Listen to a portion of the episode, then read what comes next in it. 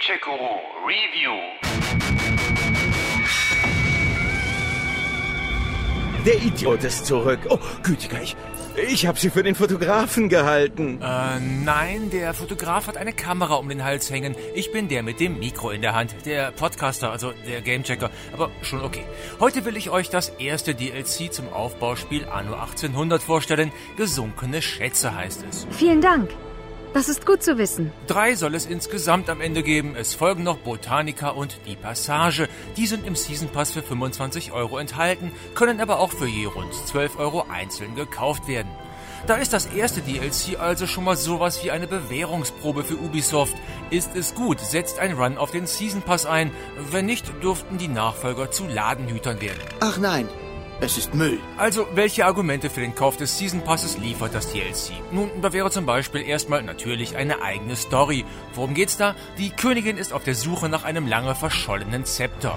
Lange Zeit hat das Kapaun-Zepter seinem Träger unangefochtene Autorität verliehen. Doch es ist zusammen mit La Coronas Flotte in den Fluten versunken. Und zwar im Laufe einer Seeschlacht, die ihr Vater einst gegen La Corona geführt hatte. Am Kap Trelawney hat unser Vater die größte Schlacht gegen La Corona gewonnen. Der Königin geht es bei dem Zepter aber jetzt nicht um weiteres Gold oder Edelsteine. Mit dem Fund des Kapaun-Zepters, einem Privileg unseres Sieges, können wir an den Ruhm vergangener Tage gemahnen und das Vertrauen in die absolute Monarchie erneuern. Und weil Königinnen ja nun nie selber auf Tauchgang gehen, schon weil die Krone nicht auf den Taucherhelm passt, wird der Job kurzerhand ausgeschrieben mitsamt einer fetten Belohnung.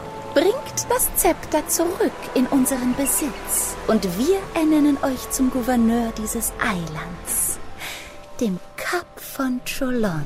Naja, genau genommen heißt dieses Eiland nicht Kap von Trelawney, das ist der Name der ganzen Region, sondern Crown Falls. Und das ist die mit Abstand größte und schönste Insel der gesamten Anno-Historie.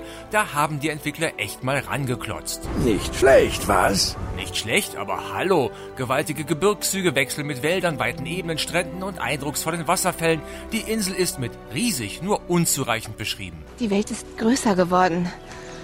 Aber auch gefährlicher. Größer, ja, aber gefährlicher sicher nicht.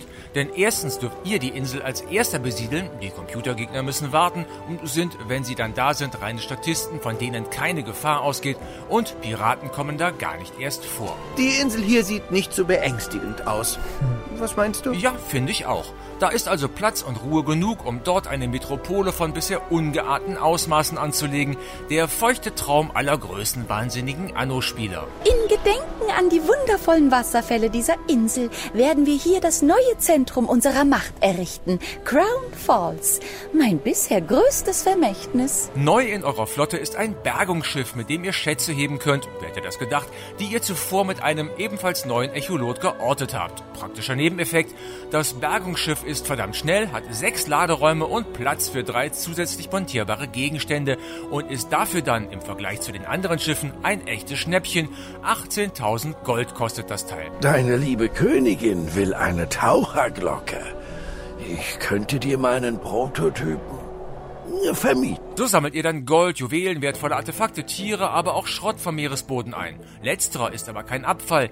Den nämlich könnt ihr gewinnbringend dem alten Nate geben, der daraus und aus anderen gefundenen Rohstoffen kleine Erfindungen bastelt, die ihr zuvor in Auftrag gegeben habt und die euch das Insel- und Siedlerleben erleichtern. Crafting Light sozusagen. Ich kann aus deinem nutzlosen Abfall was machen, den Kram gibst. So beschränken sich die Missionen des 5- bis 8-stündigen DLCs dann auch meist auf das Suchen von Schätzen und auf das Abgrasen der Meere.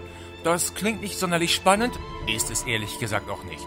Das war kein schlechter Scherz, oder? Und auch sowas wie ein Endgame oder ein Bossgegner fehlen in den gesunkenen Schätzen, genau wie neue Gebäude, Produktionsketten oder aufwendige Zwischensequenzen. Die Präsentation beschränkt sich da, mit Ausnahme des DLC-Intros, auf die üblichen Dialogfenster und Tagebucheinträge. Das ist schon etwas dünne. Undank ist der Weltenlohn. Wenn ihr also neue, große Herausforderungen sucht, dann werdet ihr bei den gesunkenen Schätzen eher kaum fündig werden. Wer aber Bock hat, sich auf einer riesengroßen, wunderschönen Insel mal so richtig stressfrei breit machen zu können, der darf die Segel setzen. Für das nächste DLC dann erwarten wir aber schon etwas mehr, denn alles andere wäre wirklich Truthahnfett. Gamecheck Guru